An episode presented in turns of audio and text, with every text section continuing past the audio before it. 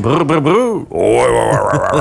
Une chance qu'on Ça sera pas chaud, hein? On a mis nos capots de poêle. Encore une fois, puis là, NB Power qui espère qu'il n'y aura pas trop de panne à droite et à gauche, mais système qui va être mis au défi en fin de semaine. On va vraiment, vraiment tester les capacités du système d'énergie Nouveau-Brunswick.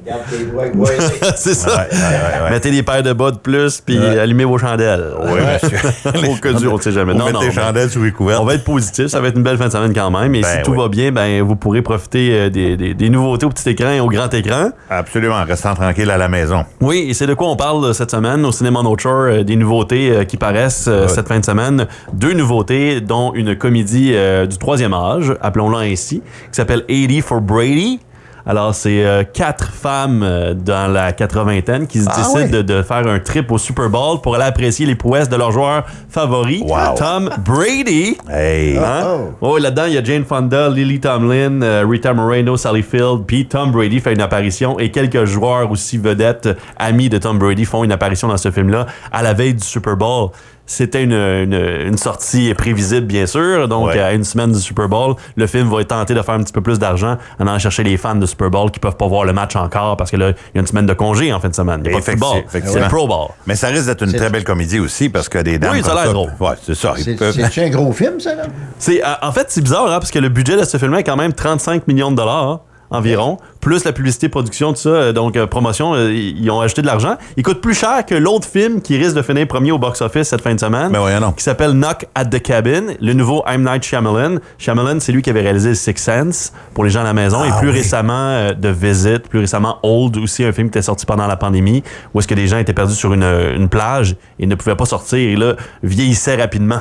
Ah. Sur la plage. En moins de deux journées, ils mouraient de vieillesse. Ah hey. On n'ira pas Là, on, hein? on essaie d'expliquer pourquoi, bien sûr, je vous donnerai pas le punch. Mais là, Knock, Knock at the Cabin, c'est l'une des rares fois que c'est une adaptation littéraire, donc, que M. Night Shyamalan fait de- d'un livre de Paul Tremblay. Paul Tremblay, c'est un auteur à la Stephen King. Si vous n'avez pas lu du Paul Tremblay, c'est vraiment bon. Euh, le livre s'appelle The Cabin at the End of the World. Et là, ça a été traduit par Knock at the Cabin pour les fins de- du film de Shyamalan. Mais l'un des très bons livres aussi de Paul Tremblay qui a comme réinventé le genre du, du, euh, du- de l'exorcisme un peu. Ça s'appelle A Head Full of Ghosts. Si vous avez la chance de lire ça, c'est un superbe livre qui est sorti en 2015, je pense. OK. Puis là, the, End, the, The Cabin at the End of the World aussi est un très très bon livre.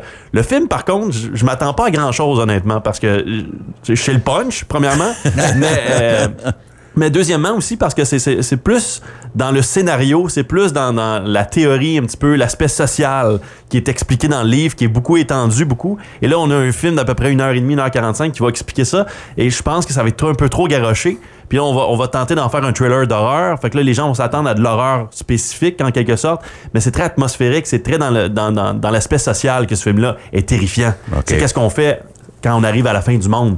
Comment on agit, qu'est-ce qui est important pour nous, et ainsi de suite. Et dans ce sens-là, je pense que la série Last of Us, en ce moment, sur le petit écran avec HBO, euh, profite plus de, ce, de cette euh, largesse-là que la série télé permet de faire, parce que là, on peut étendre ça sur plusieurs épisodes, et on en parle davantage. Et d'ailleurs, le troisième épisode de Last of Us, qui est sorti dimanche dernier, est connu comme l'un des meilleurs épisodes de la télévision jamais fait ou presque. Wow. On parle d'un épisode d'à peu près 75 minutes qui parle des défis justement de société à la fin, dans une apocalypse quelconque. De qu'est-ce qui est important, comment on devient un meilleur homme, une meilleure personne, euh, ainsi de suite. Donc, si vous avez la chance d'écouter The Last of Us, ça vaut la peine d'aller là-dedans. Mais Knock at the Cabin, j'ai hâte de voir comment M. Night Shyamalan va s'en sortir.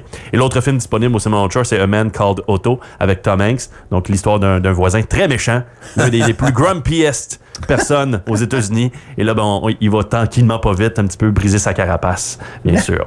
Euh, je vous parle aussi euh, rapidement de, de- de ce qui se passe au- à l'écran français, parce que Astérix Obélix, l'Empire du Milieu, est sorti en France, et eux, ils sortent leur film le mercredi en passant. hein. Ah pas oui, comme ah aux oui, États-Unis, oui. au Canada, où nous, nous autres, c'est la fin de semaine, le vendredi. Eux autres profitent de plusieurs journées. Là. Il y a assez de monde en France pour profiter des films, là, puis aller voir des Ah, films au cinéma. pas? Ben oui, pourquoi pas?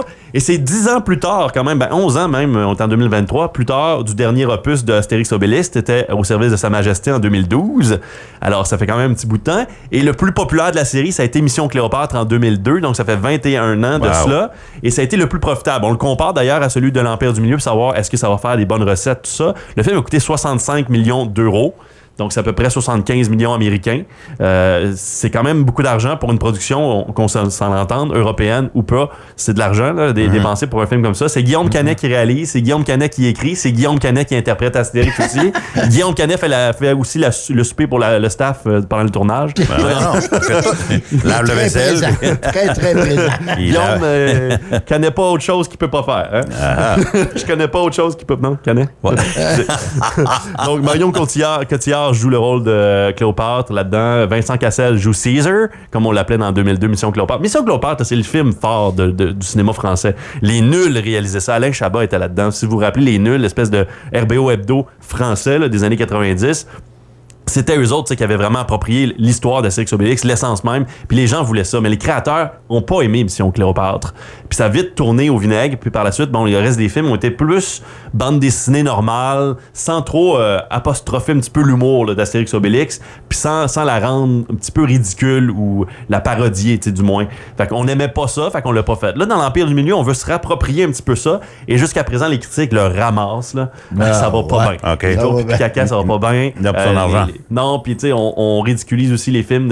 Ça se passe dans l'Empire du Milieu, donc en Chine. Donc on ridiculise un petit peu les films de Kung Fu à travers les, les, les, les batailles, tout ça. Les, les scènes ne semblent pas être bien, bien non plus maîtrisées au niveau des chorégraphies, au niveau des, des effets visuels.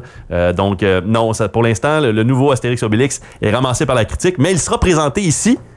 Ici à Campbellton, Ah, les oui. Gaulois viendront faire un tour On va l'avoir. le 17 février prochain. Ah oui. Alors, dès le 17 février, ça sera disponible au cinéma North Shore prochainement. On aura une bande, une bande annonce, une publicité disponible sur nos ondes dans les prochains jours. J'ai une question pour toi, Gary, Oui. qui, qui est un, un- un- un- comment j'ai un gars, qui- un gars qui aime les films et tout ça, Oui. qui connaît les films.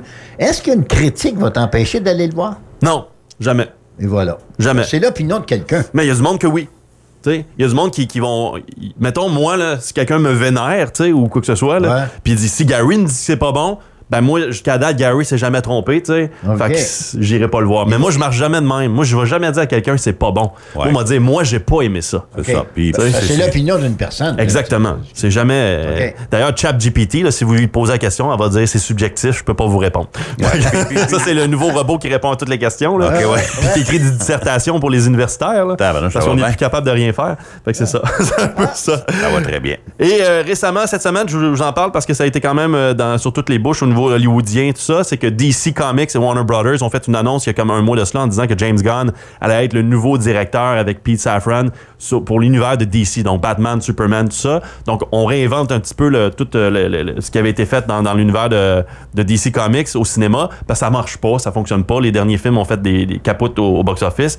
Alors, on- on vient de sortir officiellement les films qui allaient sortir. Donc, oui, il va y avoir un Joker 2, Folie à 2, qui est déjà en préparation. The Batman Part 2 de Matt Reeves va avoir lieu aussi, mais ça va être des films dans le Elseworlds, Worlds, excuse-moi. Donc, c'est Elseworlds, ça veut dire que c'est des mondes à part, des mondes à part dans l'univers de DC, dans les comics, ça existe déjà. Donc, c'est des films qui ne seront pas affectés dans la ligne directrice de l'univers de DC au cinéma. Et les nouveaux films dans l'univers de DC au cinéma, mais ça va être The Flash qui paraît déjà cet été. Blue Beetle va être là. Il y a des télé, euh, des euh, TV shows, donc des euh, séries télé qui seront aussi sur HBO. Et les gros films attendus, là, on a parlé de Superman Legacy, donc un nouveau film de Superman en 2025 avec un nouvel acteur. Swamp Thing, donc, euh, va avoir un film aussi, un film plus d'horreur de ce côté-là. Supergirl, Woman of Tomorrow va sortir aussi euh, d'ici 2025 à 2027. Et il y a aussi Batman, The Brave and the Bold avec Damien, donc le fils de Bruce Wayne, qui va devenir Robin dans les bandes dessinées, qui va lui avoir aussi une participation dans ce film-là. Donc, c'est Batman et Robin qui reviennent au cinéma. Et The Authority, une espèce de groupe de super-héros vilains qui vont aussi faire leur apparition dans les cinq films prévus dans l'univers de DC à partir de 2025 jusqu'à 2027, qui vont être amenés grâce à The Flash, parce que dans The Flash cet été, ça va être une espèce de reboot. Donc, dans le film, il va dans le temps là, de Flash, tout ça, c'est un peu comme la bande dessinée Flash euh, Paradox. Donc là, on retourne dans le temps, on change des choses. C'est pour ça que les gens vont changer de visage tout d'un coup, là, puis ainsi de suite. Puis c'est pour ça qu'on va avoir des nouveaux acteurs en Batman, nouveaux acteurs en Superman. Mais à part ça, il y a quand même des films qui vont avoir lieu avec le Batman qu'on connaît en Robert Pattinson, mettons, et d'autres. Et les autres vont avoir leur film dans une ligne directrice à part de cet univers-là. Donc ça, c'est ce qui a été annoncé, en plus de certaines séries télé euh, comme les Lanterns, donc les Green Lanterns sur HBO. Donc ça, c'est la refonte, on va appeler ça des chapitres, et le chapitre 1 s'appelle Gods and Monsters. Euh. Gods, ouais, Gods and Monsters, Excellent. tout simplement. Quand Voilà. tu écoutes un film, toi, Gary, commences-tu par la fin ou tu commences par le début? Tu sembles avoir les, les punchs pour tous les films.